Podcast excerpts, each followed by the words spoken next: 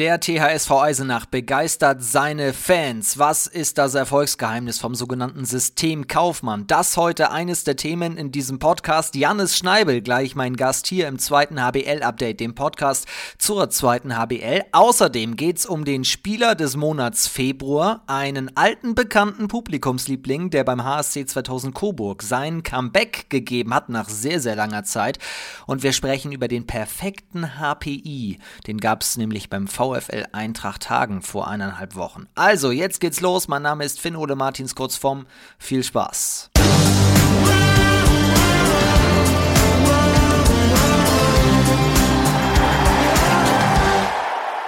Schön, dass ihr eingeschaltet habt hier im zweiten HBL-Update. Jannis Schneibel ist mein Gast, 22 Jahre alt, Spielgestalter beim THSV Eisenach. In beeindruckender Weise hält sich Eisenach da oben, hat ja letzte Saison, das haben wir hier schon oft besprochen, eine Aufholjagd von ganz unten im Tabellenkeller bis fast ganz nach oben gestartet, wurde dann am Ende Dritter und in dieser Saison könnten sie sogar aufsteigen, haben gerade alles in der eigenen Hand, sind Zweiter und sagen auch, dass sie aufsteigen wollen. Darüber will ich mit Jannis reden reden, der übrigens auch von einigen von euch immer wieder gefordert wurde. Ich habe auf TikTok tatsächlich einige Nachrichten bekommen von einigen Fans von Eisenach, die mir geschrieben haben, Jannis Schneibel muss unbedingt mal in den Podcast. Und jetzt ist er da und das finde ich sehr, sehr cool. Hi Jannis. Hi Vom. Ja, er grinst über, es ist ein Podcast, ihr könnt es aber er grinst über beide Backen, ihm geht es, glaube ich, richtig gut. Ihr haltet euch konstant da oben in der Tabelle. Die Saison ist doch richtig eine zum Genießen für euch, oder? Ja, auf jeden Fall. Wobei man auch sagen muss, dass hinter dem Genießen schon auch sehr viel harte Arbeit steckt. Ich denke, das wird auch oft unterschätzt. Und ja, wir sind sehr froh, dass wir in der aktuellen Ausgangslage stehen. Aber wir haben uns das auch erarbeitet, denke ich, über die letzten, ja, jetzt über die letzte Saison, aber auch die Saison davor, wo wir schon sehr gut abgeschnitten haben. Und ja, es ist schön da oben zu stehen, aber es ist noch schwieriger da oben zu bleiben. 24 Spiele sind absolviert, 16 davon habt ihr gewonnen. Vor allem die Konstanz bei euch ist ja wirklich das Beeindruckende. Vielleicht kannst du uns heute mal ein bisschen mitnehmen, wie ihr euch diese Konstanz erarbeitet. Es wurde schon so viel drüber gesprochen, über das sogenannte System Kaufmann. Ja. Mit dem Trainerwechsel Herbst 21 änderte sich das alles. Aber was heißt das eigentlich? Dass ihr die Abwehr umgestellt habt, dass ein Finn Hangstein davon profitiert, dass du davon profitierst, das wurde schon oft, oft gesagt. Ja. Was das aber tatsächlich dann, wenn man auf der Platte ist, bedeutet, das musst du uns jetzt mal erzählen, weil mit genießen meine ich jetzt nicht nur den Tabellenplatz, sondern auch die Art und Weise. Man sieht euch an, wie gerne ihr oder wie, wie, ja, wie gerne ihr spielt und was das auch mit einem macht, wenn das, was man sich vornimmt, aufgeht. Ja, eben. Also vor allem, weil wir auch Spaß daran haben. Ich denke, das sieht man als Zuschauer und Du sagst, weil, weil Finn davon profitiert oder weil ich davon profitiere. Ich denke, es ist wichtig hervorzuheben, dass wir alle davon profitieren und es uns allen weiterhilft, dieses angesprochene System Kaufmann. Ähm, ja, mit Misha kam eine sehr große Wende in unserer Mannschaft. Ich denke, das, das sieht jeder als Außenstehender. Ähm, was natürlich sehr offensichtlich ist, diese 5-1-Abwehr, die wir spielen. Ähm, wo einfach unfassbar viel System dahinter steckt. Es ist nicht nur eine 5-1, es ist dann zeitweise auch mal eine 3-3 oder eine 4-2, je nach Übergängen. Und ja, bei der Abwehr ist einfach entscheidend, dass wir einfach, wir wollen nicht reagieren, sondern wir wollen agieren, wir wollen den ähm, Gegner aktiv zu Fehlern zwingen, um so dann auch in ihren Kopf zu kommen.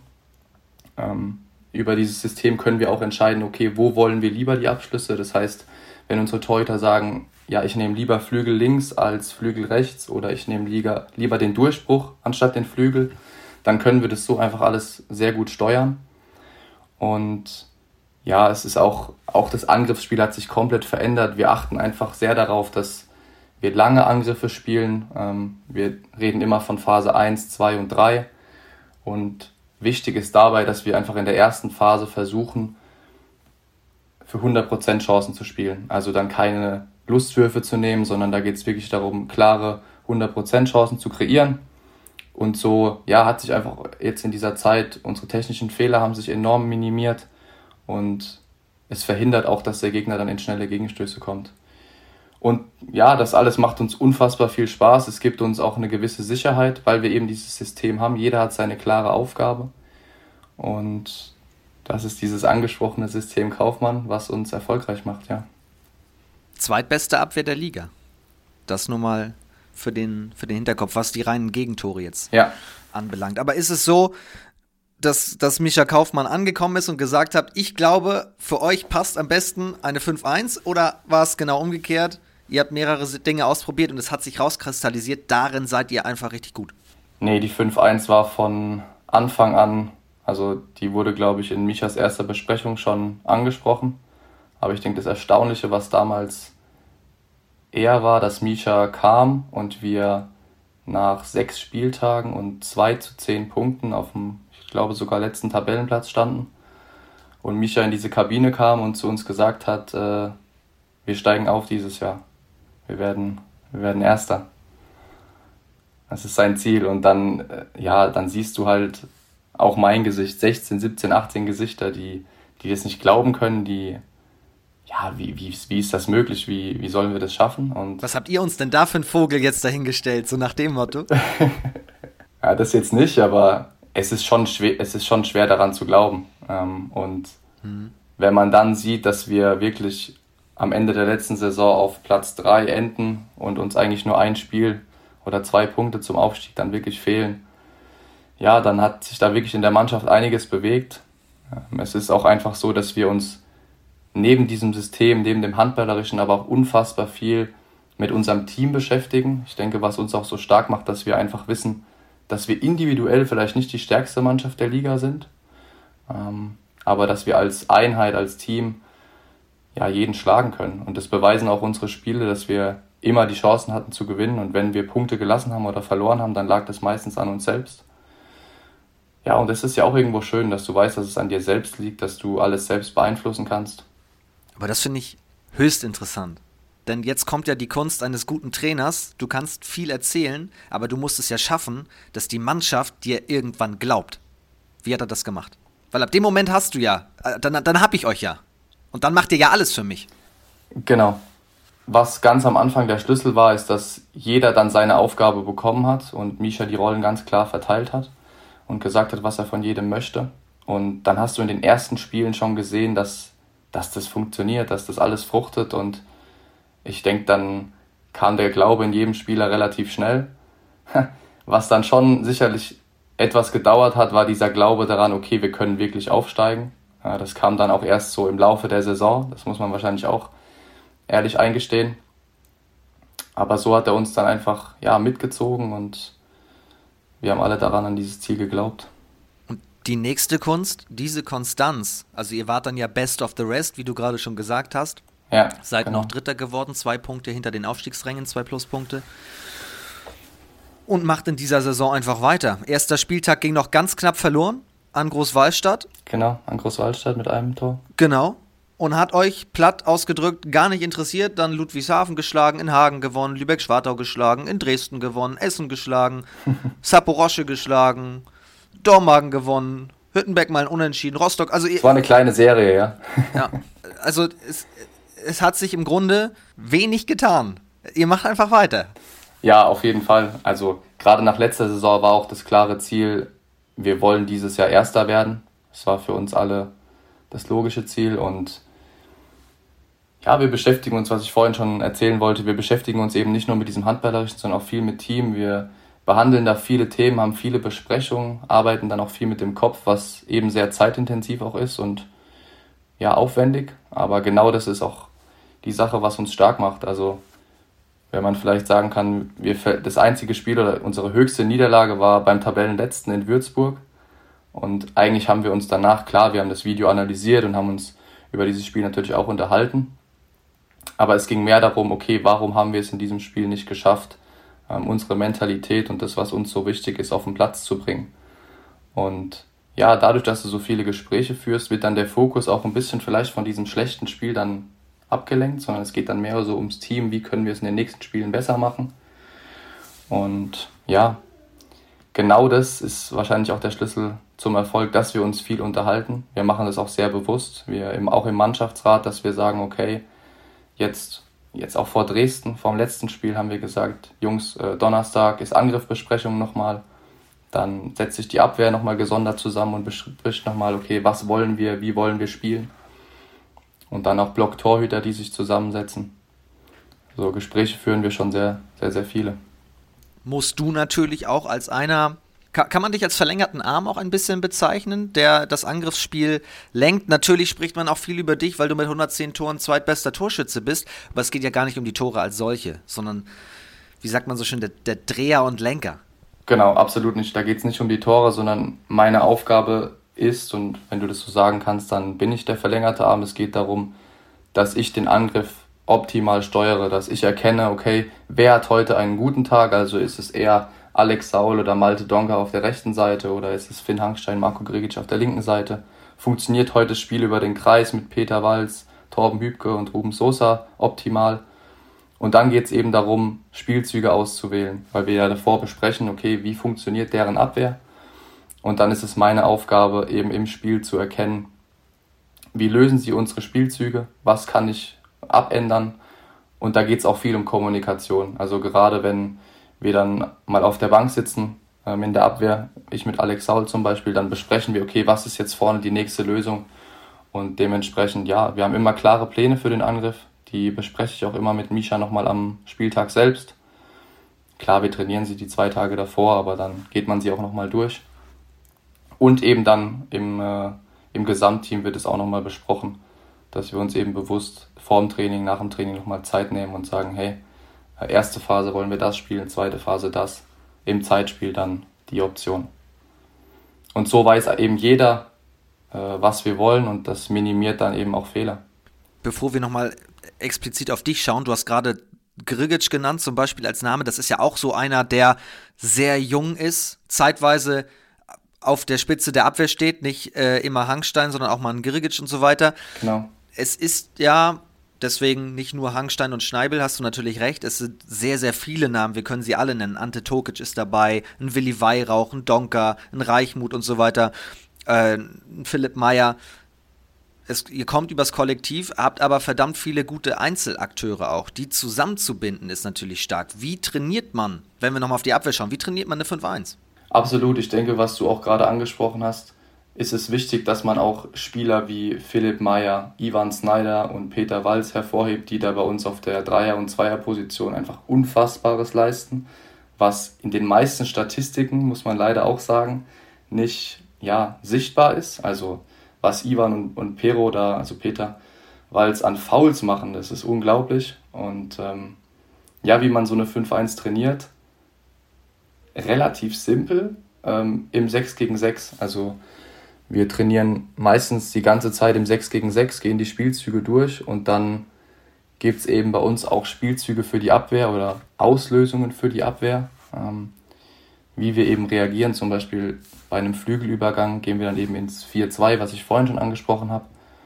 Und so, ja, bereitet man sich dann eben auf den Gegner vor, was kann kommen, was werden sie spielen.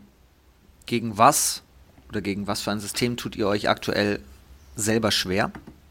Ja, ich denke, die meisten, die meisten Abwehren in der Liga sind ja 6-0. Also ähm, ich könnte jetzt nicht sagen, dass wir besonders Schwierigkeiten gegen offensive Zweier oder gegen, ja, da gibt es jetzt nichts Besonderes, was ich nennen könnte. Ähm, ich denke, wir haben immer Schwierigkeiten, wenn wir den Zug zum Tor nicht finden. Das ist auch oft Thema bei uns, dass wir wirklich dann wenn unser Angriffsspiel nicht gut ist, dann ist es meistens, dass wir nicht so in die, dass wir keine Tiefe im Spiel haben, dass wir die Eins-Situationen nicht suchen und auch nicht gewinnen dementsprechend, worauf unser Spiel eben auch aufge aufgebaut ist. Aber dass wir jetzt Probleme haben, könnte ich nicht sagen. Hüttenberg ist ja eine Mannschaft, die auch noch recht außergewöhnlich, sage ich mal, in der Liga mit einer 3-2-1 agiert.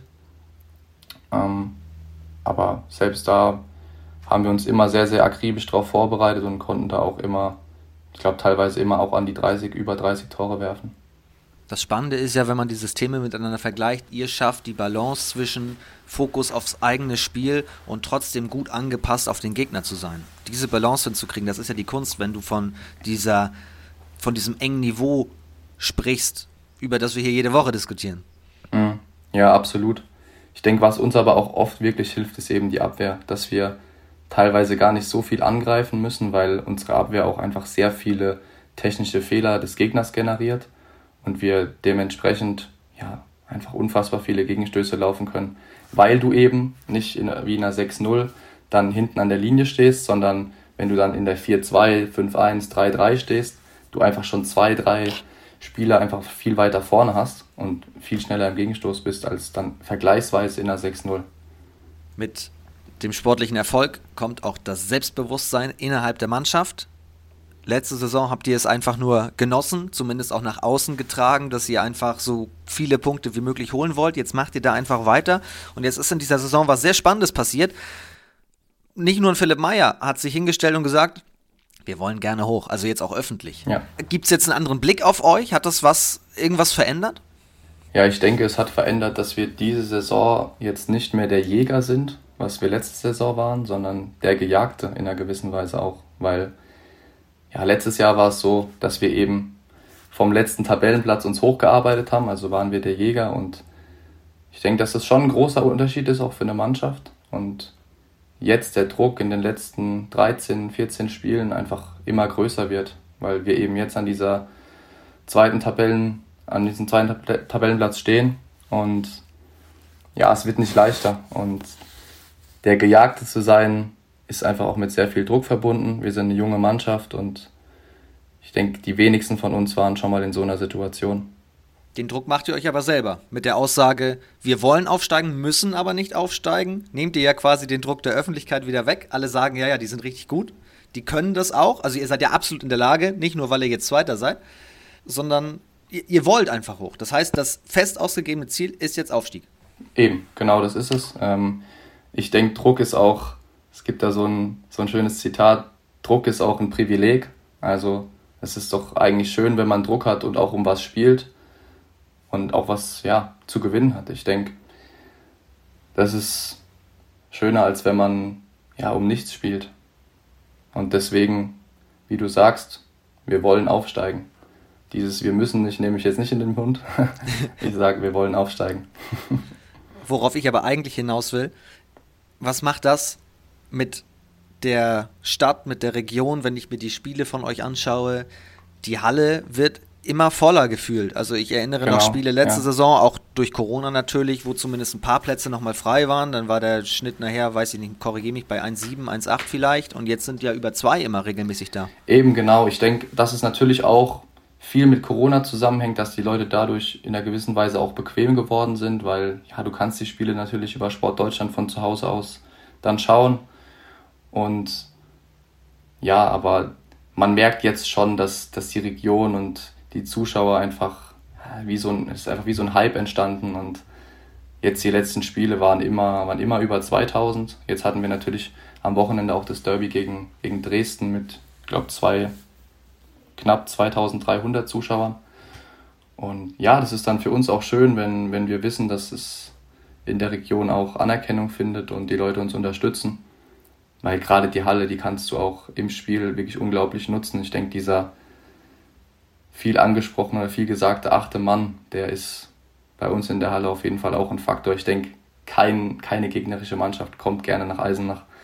Weil wenn du da im ersten Angriff, wenn du den, also wenn der Schiedsrichter pfeift, dann wirst du schon aus Prinzip erstmal ausgepfiffen. Also ja. Das hat auch irgendwo seinen Reiz. Und das geht dann ja auch aufs Spiel über oder auf die, auf die Spieler, oder? Also dass dann auch ja, absolut. Jungs wie du plötzlich kämpfen, als wären sie Ureinwohner Eisenachs. Es ist sowieso so, dass wir uns als Mannschaft vorge vorgenommen haben, dass wir ja, um jeden Zentimeter Boden in dieser Halle kämpfen werden. Aber es ist dann auch so, es passt dann auch super eben mit dieser 5-1. Der Gegner hat unfassbar viel Druck. Wir versuchen immer viel Druck auf den Angreifer zu erzeugen. Und dann noch diese Halle im Rücken. Das glaube ich, als gegnerische Mannschaft nicht so leicht. Vor allem, ja, im Training spiele ich auch häufiger mal gegen diese 5-1 macht wirklich keinen Spaß. Und wenn man sich dann noch vorstellt, dass im Spiel der Druck noch zehnmal höher ist, weil wenn du dann einen technischen Fehler machst, dann ist es direkt ein Gegenstoß. Im Training ist es ja gut, du hast halt jetzt einen Ball verloren, aber ja, das macht schon einiges auch mit, mit Angriffsspielern. Ja. Die sich dann erstmal zwingen müssen, überhaupt nochmal einen Angriff zu spielen. Auch wenn, wenn da immer so die Wucht von der, von der Tribüne kommt. Ne? Und du denkst nach einem gewonnenen Zweikampf hier, ich bin gleich Weltmeister. So wirst du gefeiert. Genau. Ja, so ist es. Merkst du das auch in der Stadt? Also ist da mittlerweile große Euphorie oder ist da einfach nur Spannung und schauen wir mal, was wird? Ja, man wird schon, man wird schon sehr häufig angesprochen. Also wir gehen auch mit den Jungs sehr oft dann mal Mittagessen und man merkt einfach, dass man, dass man erkannt wird. Man wird jetzt nicht immer angesprochen, aber die Leute grüßen einen auch freundlich und natürlich versuchen wir dann auch eben freundlich zurückzugrüßen, aber es sind auch wirklich einige Menschen, die auf einen zukommen, ja, hey, wie sieht's denn aus? Denkt ihr, schafft's nächstes Jahr? Und ja, es ist einfach, man merkt, dass es viele Leute in der Stadt auch beschäftigt und sie sich auch einfach für uns freuen. Und ihr seid auch in der Region unterwegs. Das ist auch noch ein Stichwort, Identifikation. Hab äh, gelesen auf eurer Webseite, ihr wart jetzt in einem Gymnasium, habt dort ein bisschen, äh, ja, was, was, habt ihr gemacht? Glücksrad und, und Karten verlost, um auch die junge Generation zu holen? Genau, es war äh, tatsächlich in Eisenach selbst im Gymnasium waren wir mit, mit ein paar Spielern und da war Tag der offenen Tür und dann hatten wir als Mannschaft hatten wir da einen Stand, wo die die Kids dann am Glücksrad drehen konnten und konnten Heim, äh, Heimspielkarten von uns gewinnen. Und ja, Autogrammkarten lagen auf dem Tisch, die Kids konnten Fotos mit uns machen und merkt man schon auch, dass sie sich sehr freuen. Und ihr wart bei der Sommergewinnszunft und habt ein Sondertrikot präsentiert aufgrund des anstehenden Volksfestes in, in Eisenach, das jetzt noch kommt, ne? Ja, der ist jetzt der ist, ja, diese Woche wird da schon, schon fleißig aufgebaut und findet diese Woche statt. Und deswegen waren wir letzte Woche auch dort, haben uns da diese ja, ganzen Wegen, die dann vorbereitet werden für diesen Umzug, haben wir uns auch angeschaut, haben mit den Leuten interagiert und ähm, ja, ich denke, das ist auch wichtig, fernab vom, vom Handballfeld, dass man sich dann auch in der Region mit den Leuten auch identifiziert, weil sie identifizieren sich auch mit uns. Und eben da gab es dieses Sondertrikot, was wir jetzt am Wochenende gegen Dresden dann getragen haben. Und, und was passiert mit dem Sondertrikot? Wird es verlost jetzt? Nee, ich denke, so wie jedes, äh, so wie jedes Heimspieltrikot von uns wird es verkauft. Okay. Also wir haben immer, an jedem Heimspiel haben wir auch einen sozusagen Sponsor of the Day. Also es ist immer ein anderer Hauptsponsor, also Sponsor, nicht Hauptsponsor, sondern einfach nur ein Sponsor und dann kann man unsere Trikots dann erwerben. Das heißt, es gibt 18 Ante Tokic oder Finn Hangstein Trikots von den Heimspielen, die man eben dann erwerben kann. Was auffällt, ist, dass du dich in Eisenach auch sehr wohl fühlst. Du hast relativ schnell, relativ lange verlängert deinen Vertrag bis 2026. Die klassische Frage, die ich hier im Podcast immer stelle, warum passt das mit dir und dem Verein so gut? Ja, ich habe mich von Anfang an in Eisenach unglaublich wohl gefühlt. Ich kam damals im Dezember 2020 in der Winterpause, weil sich Jonas Ulzhöfer verletzt hatte und habe dann eigentlich bis, ja, erstmal bis Sommer 22 unterschrieben und habe dann, glaube ich, nach drei, vier Monaten relativ schnell die Gespräche mit, mit René Witte, die sehr positiv waren, und Mike Nowak und dann haben wir meinen Vertrag schon direkt mal um ein Jahr verlängert, bis 2023 noch zusätzlich. Und dann eben als dann der Wechsel mit Misha Kaufmann kam, ähm, haben wir eben gesagt, wir wollen jetzt in nächster Zeit ja, neue Wege gehen, wir wollen da einiges bewegen und das hat mich einfach sehr überzeugt. Ich habe mich sehr wohl gefühlt. Ähm, eine, eine, schöne Wohnung gefunden. Für mich hat alles gepasst. Ich weiß, dass es der Verein ist, wo ich mich die nächsten Jahre optimal weiterentwickeln kann. Und deswegen habe ich mich dann auch sehr bewusst so lange für Eisenach entschieden. Wie würdest du dein, dein persönliches Spiel, dein Angriffsspiel beschreiben? Was bist du für ein, ein Spielertyp? Ja, ich versuche mein, mein Angriffsspiel immer auf Basics aufzubauen. Ähm, also möglichst Aktionen am Anfang des Spiels auch zu suchen, die die Fehler minimieren und die uns als Mannschaft, aber auch mir Sicherheit geben. Ähm, das, das sind 1-1-Situationen, das sind abgesprochene Pässe mit Kreis und ähm, ja, aber auch äh, Sprungwürfe aus dem Rückraum. Ähm, sind auch Dinge, die ich in individuellen Trainingseinheiten auch sehr, sehr viel, wo ich mich sehr viel mit beschäftige und dementsprechend ja. Ähm, würde ich mich als unangenehmen 1-1-Spieler, der aber auch mit Kreis kooperieren kann und äh, auch mal aus dem Rückraum werfen kann, charakterisieren. Die Pressemitteilung, dass du nach Eisenach gehst, kam damals an Heiligabend. Das muss dann ja, zumindest im Vorfeld von Weihnachten, äh, ganz schön aufregend für dich gewesen sein, weil da warst du dann ja auch gerade 20. Genau. Dementsprechend ist ja schon ein großer Schritt auch. Ja, es war, es war sehr spontan. Also ich hatte damals hatte ich im November, ich hatte mein Abitur gemacht im, im Jahr 2020 und habe dann auch mein Studium angefangen äh, auf Lehramt. Und ja, im Dezember, ich glaube am 17. Dezember war es, kriege ich einen Anruf auch von meinem Berater, ja, Eisenach sucht einen Rückraum Mitte, weil sich eben der Jonas Ulshöfer verletzt hat. Und dann bin ich, glaube ich, am nächsten Tag direkt für zwei Tage nach Eisenach gereist, hatte zwei Trainingseinheiten. Und dann habe ich am 22, 23. direkt mein erstes Spiel gemacht gegen Ferndorf. Und am 25. Weihnachtsspiel gegen Hamburg, wo ich dann sogar 60 Minuten, glaube ich, fast gespielt habe, weil sich unser anderer Rückraum Mitte auch noch verletzt hat. So ein bisschen ins kalte Wasser geworfen, muss man schon sagen, auf jeden Fall. Aber ja, es war genau der richtige Schritt. Und vorher warst du bei den Rhein-Neckar-Löwen, auch in der Jugend schon zum Teil. 2016 bin ich in der B-Jugend, äh, bin ich zu den Rhein-Neckar-Löwen gewechselt von meinem Heimatverein im TV Hochdorf, der heute auch noch in der dritten Liga spielt. Und ja, bin dann eben 2016 bis 2020 war ich bei den Löwen, überwiegend in der, dann in der zweiten Her äh, Herrenmannschaft, in der U23 in der dritten Liga gespielt, aber dann auch äh, ja, einen Profivertrag unterschrieben und ein bisschen bei den Löwen mittrainiert, äh, war bei ein paar Spielen dabei. Ist natürlich auch als junger, junger Kerl auch schön. Ähm, genau. Und deswegen denke ich, dass auch zweite Liga dann so der logische, beste Schritt auch ist. Ich bin, ich bin auch jetzt noch der Überzeugung, dass ja, viele Spieler ja auch dann direkt den Schritt gehen in die erste Liga, aber ich finde schon, dass auch zweite Liga ähm, einfach sehr attraktiv ist für junge Spieler. Auch sich zu entwickeln auf hohem Niveau, aber ohne den ganz großen öffentlichen Druck? Ja, absolut. Wobei ich schon, ja, ich denke, der Druck ist in der zweiten Liga auch hoch, klar. Nicht zu vergleichen mit der ersten Liga. Aber ähm, ja, einfach ein gutes, gutes Entwicklungsfeld. Und im Vorfeld hast du mir erzählt, du kennst aus der Zeit auch noch Maxi Haider, der vor ein paar Wochen hier zu Gast war. Mit wem hast du sonst noch so zusammengespielt? Genau, ich habe zusammengespielt ähm, mit Max Haider, mit äh, Sebastian Trost, auch von den Eulen Ludwigshafen, äh, mit Leon Zacharias, der auf links außen spielt. Uh, und jetzt müsste ich überlegen, das sind auf jeden Fall die von den Eulen gewesen. Hm. Ne, ich glaube, das war es dann tatsächlich, die, die drei. Wenn man über die Rhein-Neckar-Löwen spricht, natürlich auch Spielgestaltung, Rückraum und so weiter, muss natürlich die Frage auch nach einem Andi Schmid kommen. War der auch dein Vorbild oder in, in welche Richtung ging das bei dir? Hattest du überhaupt eins?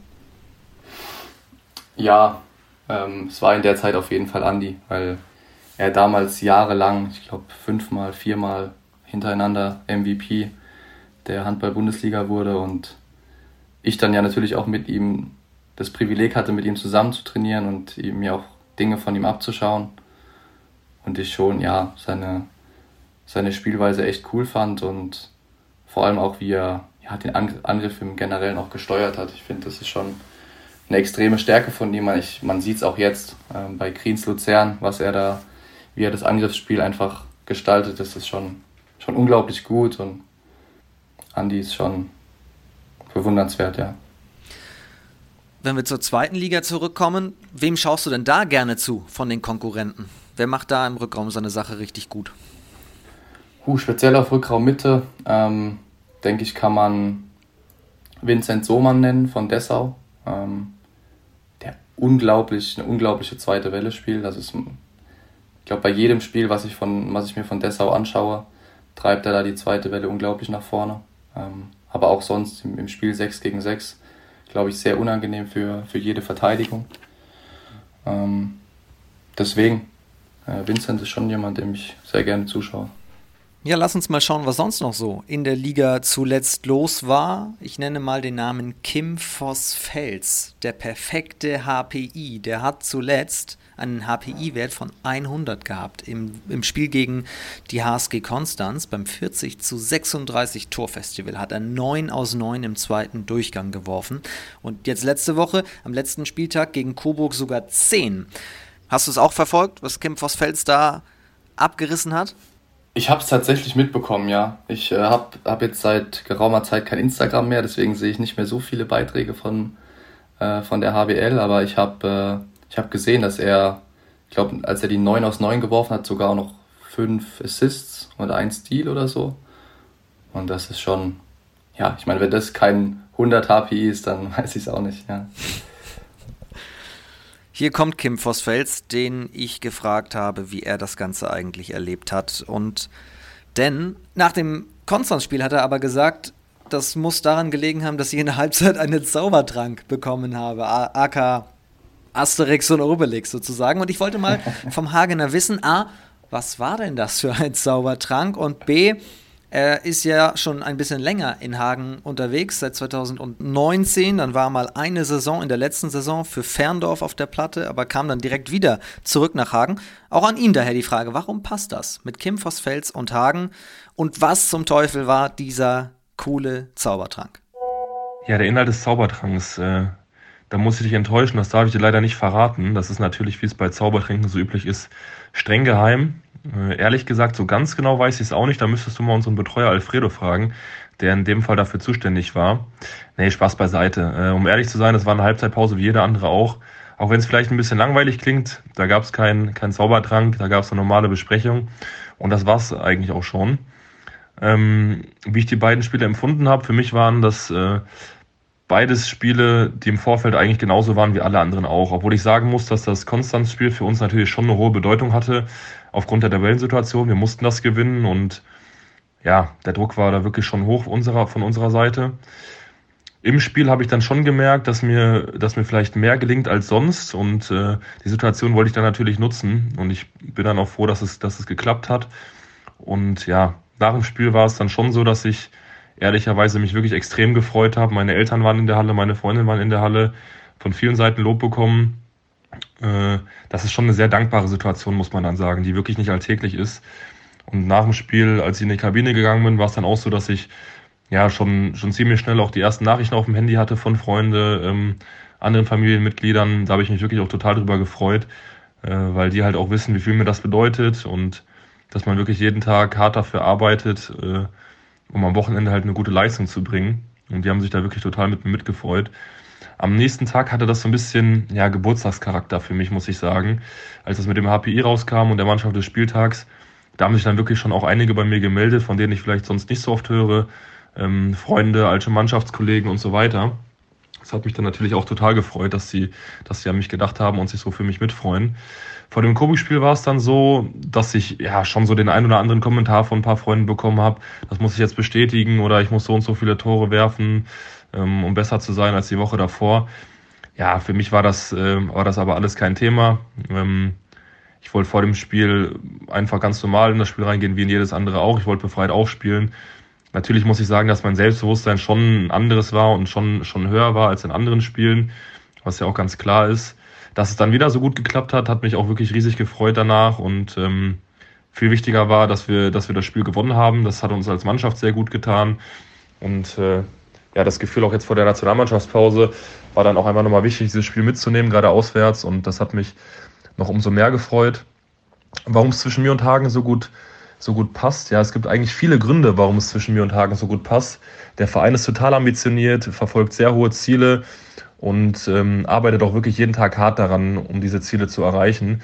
Und das sind halt Punkte, mit denen ich mich wirklich 100% identifizieren kann. Und ich finde es halt auch einfach immer wichtig, dass äh, die Ziele vom Verein und die Ziele vom Spieler äh, so ein bisschen passen müssen oder dass sie sehr gut passen müssen. Und das ist bei mir und bei, bei Hagen einfach absolut gegeben. Was für mich allerdings auch wirklich wichtig ist, das Gesamtpaket, was in diesem Fall, was einfach wirklich stimmt. Ich studiere in Dortmund, ähm, das ist quasi direkt um die Ecke, meine Familie und Freunde sind direkt in der Nähe. Ja, Soest ist quasi meine zweite Heimat geworden. Äh, seitdem ich Kind bin, bin ich regelmäßig dort. Äh, Habe ich da familiäre Wurzeln. Das ist gerade mal 60 Kilometer entfernt. Also alles in allem passt wirklich einfach super und ich bin ja total froh, in Hagen zu sein. Sagt Kim Vossfels, vielen Dank, liebe Grüße. Hagen steht jetzt in der Tabelle auf Rang 15 und hat sich ein bisschen absetzen können von den von den Abstiegsrängen konnte ein bisschen den, den Vorsprung ausbauen, vor allem in, in Sachen Minuspunkten. Und du hast die ganze Zeit genickt. Vor allem, als er sagte, ja, die Freunde haben natürlich ein paar Sprüche, paar Sprüche geklopft. Kennst du das? Nee, aber ich glaube, dass es gerade nach so einem Spiel ist es ja nochmal viel schwieriger, auch mit dieser Situation umzugehen. Klar ist es dann, er hat, er hat angesprochen, dass es für ihn wie so ein Geburtstag war äh, am Tag danach, weil du eben viele Nachrichten bekommst. Es ja, prasst dann auch viel, teilweise auch von den Medien einfach auf dich ein was auch schön ist, keine Frage, das will ich gar nicht kleinreden. Ähm, auch nochmal Glückwunsch von meiner Seite von, zu dieser ja, echt überragenden Leistung. Ähm, aber dann ist es eben auch klar, dass der Druck im nächsten Spiel dann umso höher ist. Und dass die Freunde dann so lockere Sprüche klopfen. Ja. Gehört auch irgendwie dazu. Beziehungsweise in, ich denke, dann wird auch in der Mannschaft werden da einige Sprüche mal gekommen sein. Ähm, aber das ist ja auch schön. Jeder definiert für sich sein perfektes Spiel natürlich komplett anders. Der eine will nach zehn Spielen, äh, nach, nach zehn Toren sagen, war überragend. Ein anderer sagt, naja, aber ich hatte trotzdem drei Fehler mit drin, war nicht das perfekte Spiel. Hattest du schon mal das perfekte Spiel, wo du wirklich richtig zufrieden rausgegangen bist?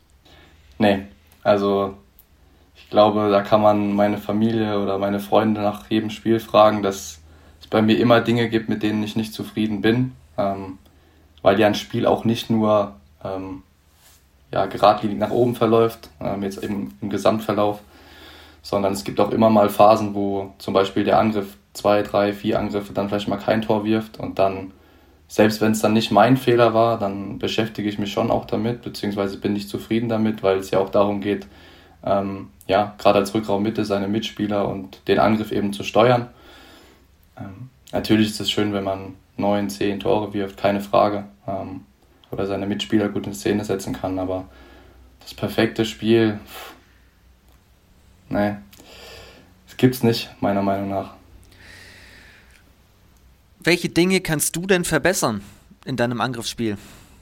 Ja, also ich, ich muss sagen, dass ich mich sehr viel mit mir selbst beschäftige und auch ähm, ja, sehr viel Video schaue und auch Video schneide, ähm, sowohl vom Gegner als auch von, von mir selbst. Also ich bereite mich sehr gut auf den Gegner vor. Was für Verteidigertypen kommen eben auf mich zu und was für ähm, ja, 1 gegen 1 Situationen möchte ich eben gegen diese spielen.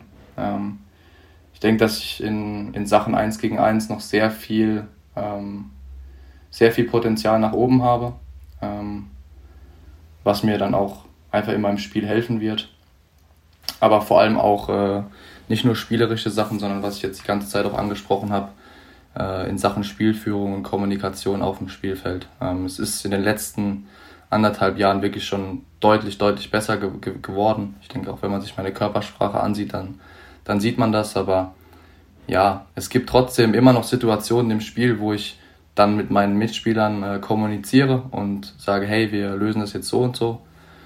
Und dann habe ich danach immer das Gefühl, sie haben mich nicht verstanden, weil wir es eben ganz anders gelöst haben. Ähm, und dann kann ich natürlich sauer sein und kann sagen, ja gut, ist jetzt deren Fehler gewesen, weil ich habe es ihm ja gesagt. Ähm, aber andererseits kann ich mich auch fragen, so, dann lag der Fehler wahrscheinlich bei mir, weil ich eben nicht in der Lage war, es optimal zu kommunizieren. Ja, das sind so, das sind so Themen, mit denen ich mich äh, viel beschäftige. Also Sender-Empfänger-Prinzip. Genau das, genau das, ja. Und mit wem oder von gibt es auch Leute, von denen du dann dir genau dafür Ratschläge holst? Unabhängig jetzt vielleicht vom eigenen Trainer, aber auch außerhalb des Vereins? Nee, tatsächlich nicht. Also es, äh, ich beschäftige mich viel mit Misha damit. Wir, wir besprechen solche Themen viel. Ähm, aber ich denke, dass man da ja, von, von jedem irgendwo was lernen kann. Und es gibt auch, gerade was so Körpersprache angeht oder ähm, Kommunikation, dass es da auch einfach ganz viele Bücher gibt, wo man sich auch einfach einlesen kann. Ich denke, das ist dann im Sport nichts anderes als im Berufsleben vielleicht auch. Es geht ja im, im Endeffekt geht es ja dann um Führung und ähm, ja, aber ich habe jetzt sonst nicht. Klar spreche ich dann mal mit, äh, mit meinen Eltern oder mit meiner besten Freundin dann mal über Situationen und äh, versuche deren Blickwinkel vielleicht auch mal zu sehen und neue Anreize zu gewinnen, aber sonst habe ich jetzt keine bewusste Person, mit der ich darüber spreche wir haben es vorhin schon gesagt, die Kunst ist natürlich nicht nur erfolgreich zu sein, sondern es auf Strecke zu bringen, konstant zu sein. Du hast es beschrieben mit erfolgreich zu werden, ist das eine, aber dann oben zu bleiben, ist das andere. Genau, ja. Sinngemäß. Ein Spieler, der seit Jahren in der zweiten Liga, nicht nur in der zweiten Liga, aber seit Jahren konstant ist, ist Christian Schäfer, der seit 2007 bei der SG BBM Bietigheim Tore, Tore, Tore wirft. Und er ist immer noch sehr erfolgreich und ihr liebe zweite HBL-Community, ihr habt ihn zum Spieler des Monats Februar gewählt. Nicht nur, weil er überragend gespielt hat, muss man sagen, im Monat Februar statistisch auch also nicht nur überragend gespielt hat auf dem Feld, sondern die Statistiken geben dem Ganzen recht. Er war der beste Bietigheimer Torschütze. Im Februar hatte einen durchschnittlichen HPI von 80, also statistisch gesehen der beste Spieler des gesamten Monats und ihr habt ihm auch Rechnung getragen. 57% aller Stimmen gingen an Christian Schäfer. Der zweite, Oliver Seidler von Würzburg, 41 Prozent. Also der Vorsprung war auch sehr, sehr deutlich. Und hier kommt Christian Schäfer, dem ich auf WhatsApp gratuliert habe. Und das war seine Antwort. Hey Vom, grüß dich. Erstmal vielen, vielen lieben Dank für die Glückwünsche. Auch danke natürlich an alle Fans, die für mich abgestimmt haben. Äh, ich habe mich sehr gefreut über die Auszeichnung. Und ähm, ja, persönlich bin ich mit meiner Leistung im Februar eigentlich schon zufrieden. Allerdings wäre es mir natürlich lieber gewesen, wenn wir den einen oder anderen Punkt mehr geholt hätten mit der Mannschaft. Es war ja dann doch so, dass wir gerade in Dresden oder auch zu Hause gegen Potsdam ähm, ja die Spiele eben knapp verloren haben, nachdem wir gegen Konstanz und, und Coburg jeweils zwei deutliche Siege holen konnten, war, denke ich, der Punkt bei den Eulen absolut in Ordnung. Also wir sind eine Minute vor Schluss noch zwei Tore hinten, holen noch einen Punkt. Ähm, ja, also von den Leistungen, denke ich, kann man wirklich durchaus zufrieden sein.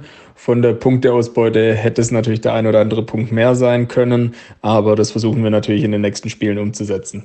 Sagt Christian Schäfer, liebe Grüße, vielen, vielen Dank für die Sprachnachricht. Fünf Punkte aus fünf Spielen hat Bietigheim im Monat Februar geholt, ist jetzt aktuell auf Rang 6. Ja, können die da oben nochmal angreifen oder ist das Quintett schon zu weit weg? Also Balingen, Eisenach auf 1 und 2 und dann Lübeck, Dessau, Nordhorn. Ja, denke ich auch. Erstmal liebe Grüße noch an, an Christian und auch herzlichen Glückwunsch von meiner Seite. Ich denke auch, dass, äh, dass sich das jetzt unter diesen vier Mannschaften ausmachen wird. Ähm, es ist alles unfassbar eng und es ist auch schwer zu sagen, weil es in dieser Liga immer wieder Überraschungen gibt. Ähm, ja, deswegen, es bleibt spannend und das ist ja auch, ist ja auch was Schönes. Barling auf 1 wird immer als der Aufsteiger schlechthin genannt. Gehst du mit? Ja, sie, sie haben schon, schon eine sehr, sehr gute Mannschaft. Ähm, wobei ich auch sagen muss, dass ja, wir im, im Spiel gegen Barling haben wir unentschieden gespielt. Da führen wir auch zwischenzeitlich, glaube ich, mit sieben Toren. Also es hat uns auch sehr geärgert, dass wir das verloren haben. Aber sie sind auch schon, was du auch bei uns angesprochen hast, sehr, sehr konstant. Wir hatten dann doch den ein oder anderen Ausrutscher, der uns auch sehr ärgert, weil, ja, ich denke, wir haben jetzt zwölf Minuspunkte, glaube ich. Ähm, da sollten wir auch, ja, sollten auch ein bisschen weniger zu Buche stehen. Also acht, neun wären auch sicherlich unser Ziel. Zwischen euch und Platz fünf eben nur drei Punkte Unterschied. Mhm. Ihr habt 36 zu 12, Nordhorn auf Rang 5, 33, 15. Und dann eben, das meinte ich, die Gap zu Bietigheim. Bietigheim hat dann eben nochmal fünf mehr. Also zu euch wären es schon acht Punkte, die Bietigheim Rückstand hat auf, auf Rang 2. Das einmal zur tabellarischen Einschätzung. Die Geschichte des letzten Wochenendes kam aus Coburg, denn Coburg hat torwarttechnisch ein Problem, denn sie standen vor der großen Herausforderung, dass sie im Grunde keine mehr haben. Jetzt hat sich auch noch Fabian Apfel verletzt.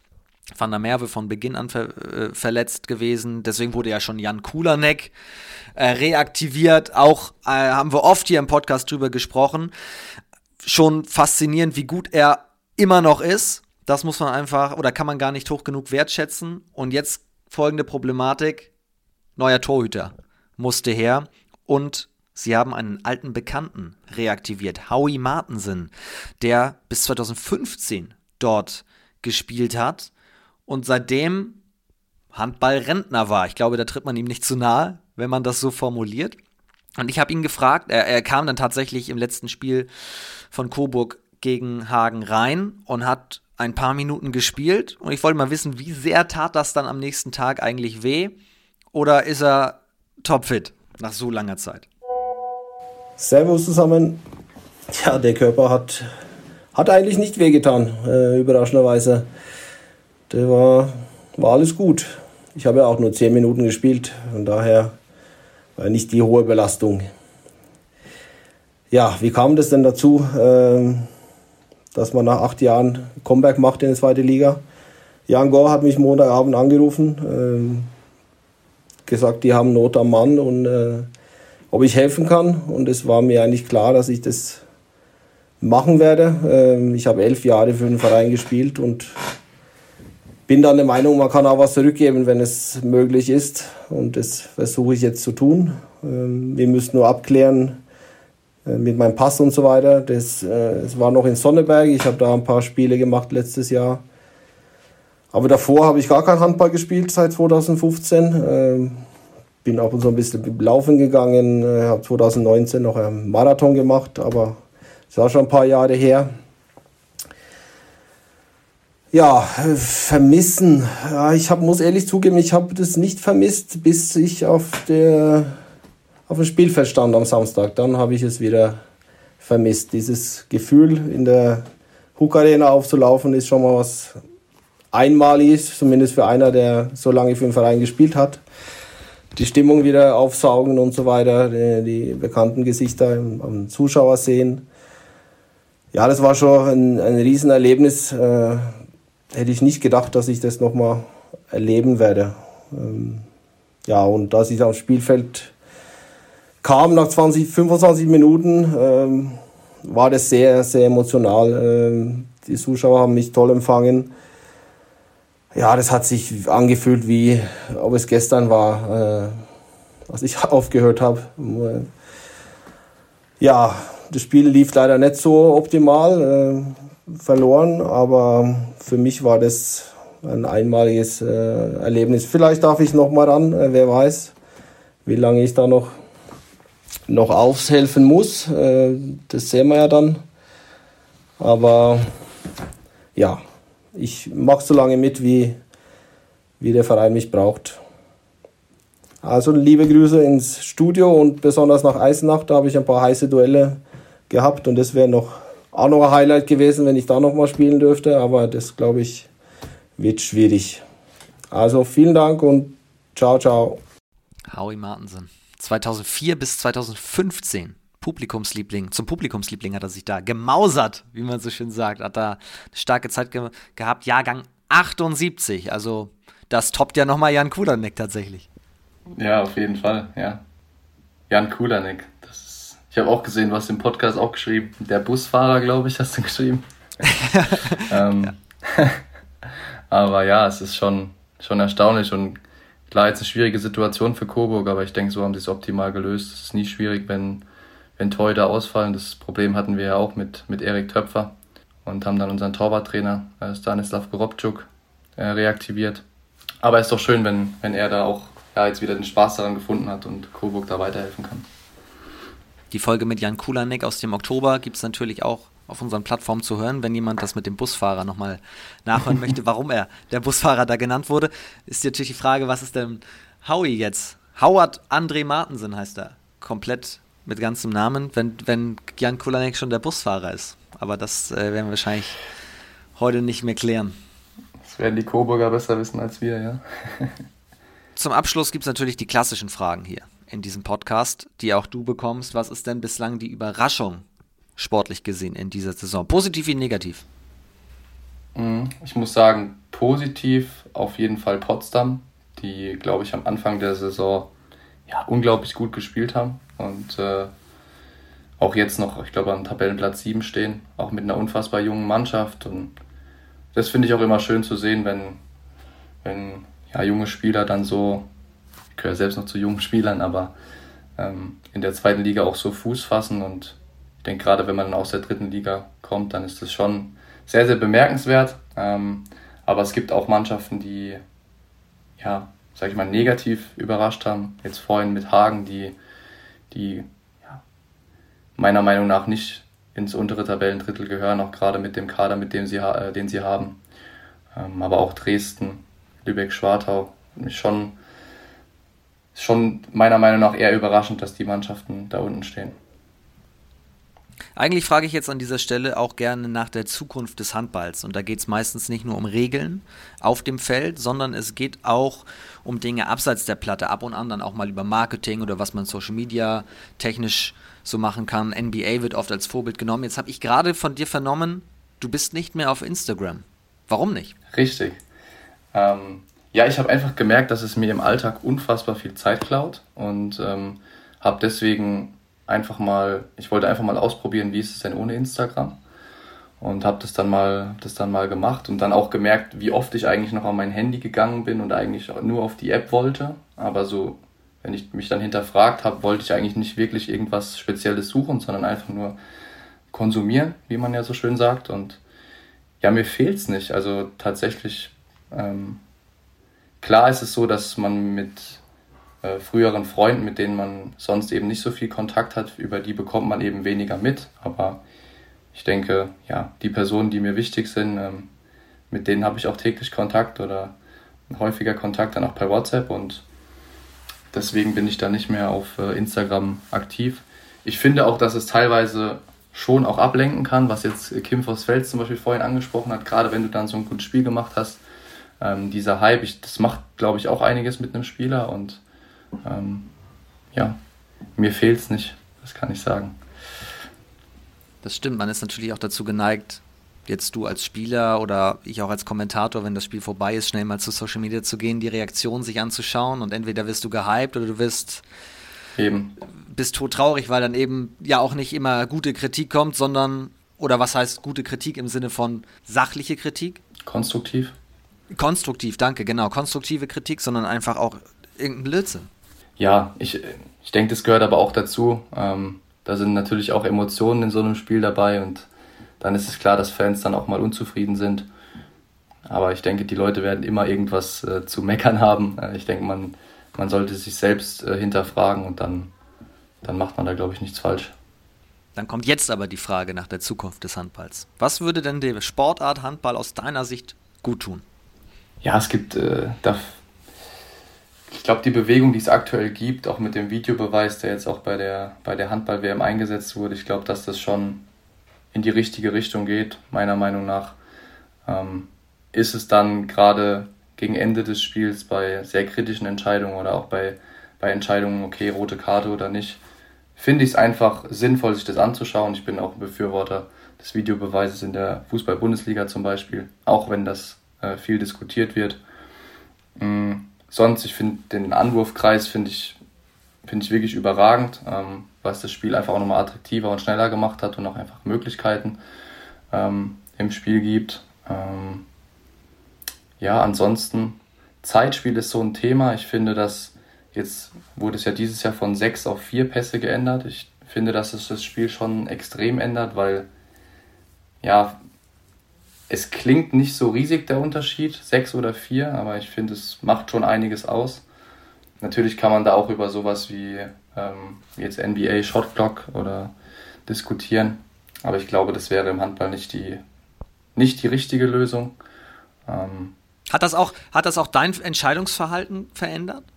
Ja, es hat dann unsere Spielstruktur einfach auch geändert, weil wenn, wenn dann Zeitspiel kommt, dann musst du sofort den, äh, den Zug dann aufs Tor suchen. Du kannst nicht nochmal Pass links, Pass rechts, weil dann sind eben schon zwei weg. Ähm, deswegen ist unsere Devise immer, ja, voll aufs Tor eine 1 gegen 1 Situation suchen, entweder gewinnst du sie oder hast dann halt einen Foul und dann hast du ja noch die vier Pässe und kannst dann vielleicht noch äh, ja, eine Auslösung, die man eben abgesprochen hat, dann eben noch spielen. Aber es ändert schon im Spiel relativ viel und auch damit haben wir uns eben beschäftigt, ja. Sagt Jannis Schneibel in einer, wie ich finde, sehr, sehr spannenden Folge dieses Podcasts. Ich sage dir ganz herzlichen Dank, A, dass du dir in der Länderspielpause kurz Zeit genommen hast, darüber zu sprechen und B, insgesamt, dass du da warst. Klar, gerne, kein Problem. Ich danke vielmals für die Einladung und hat mich sehr gefreut.